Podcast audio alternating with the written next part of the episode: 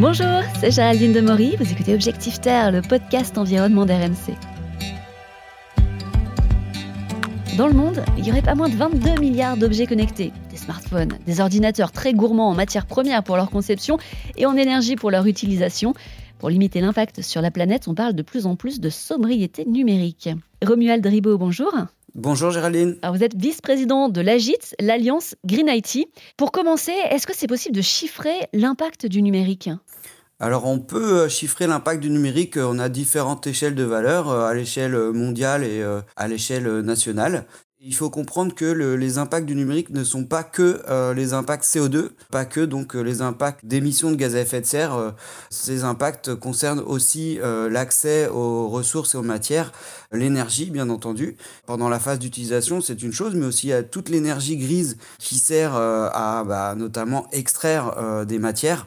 Et donc, grâce à des analyses de cycle de vie, qui vont euh, mesurer les impacts sur euh, l'ensemble du cycle de vie, de l'extraction des matières jusqu'à la fin de vie des équipements, donc en passant évidemment par leur fabrication. Donc on estime à environ 4% euh, l'impact du numérique en termes d'émissions de gaz à effet de serre qui correspond peu ou prou aux mêmes émissions que l'aviation civile. Donc autant euh, pour les avions, on imagine bien et on, voit bien, on arrive à matérialiser euh, leurs émissions de gaz à effet de serre. Et dans le numérique, c'est plutôt, euh, bah, c'est plutôt invisible. Et justement, comment est-ce qu'on peut diminuer alors son impact? Parce qu'on voit bien que c'est quelque chose de global depuis vraiment la, conception finalement de l'ordinateur ou du téléphone jusqu'à sa fin de vie.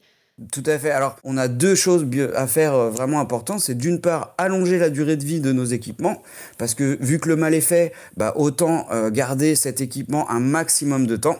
Et puis, bien sûr, bien entendu, quand cet équipement euh, arrive en fin de vie, eh ben, bien le recycler. Et comment on allonge sa durée de vie, justement? Alors, on, a plusieurs moments dans, dans, dans, la vie, pareil, de l'équipement pour pouvoir l'allonger. D'une part, on va bien l'utiliser.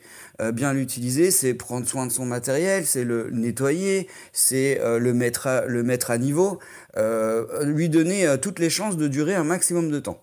Ensuite, quand on arrive en fin d'usage, la fin d'usage, ce n'est pas la fin de vie de l'équipement, c'est la fin de mon propre usage.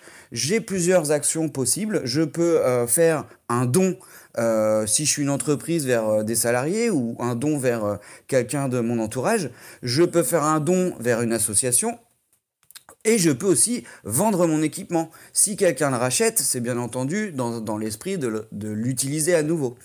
On peut aussi euh, en amont euh, réparer son équipement si celui-ci ne fonctionne euh, plus ou fonctionne mal. Si ça me permet de le garder pour moi plus longtemps ou pour un autre, l'opération de réparation est une, opération importante. Et on va rappeler aussi que pour allonger la durée de vie, bah, on peut aussi réparer son appareil, d'autant que ça c'est quelque chose qui est vraiment encouragé par le gouvernement avec le bonus réparation qui permet d'avoir un, un, petit peu d'argent bah, pour faire réparer son ordinateur ou son smartphone. Donc ça c'est plutôt une bonne chose.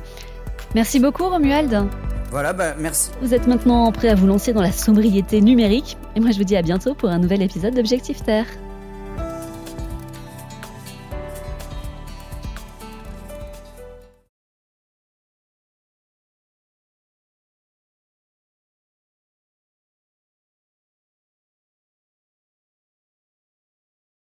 Bonjour, c'est Géraldine Demory, vous écoutez Objectif Terre.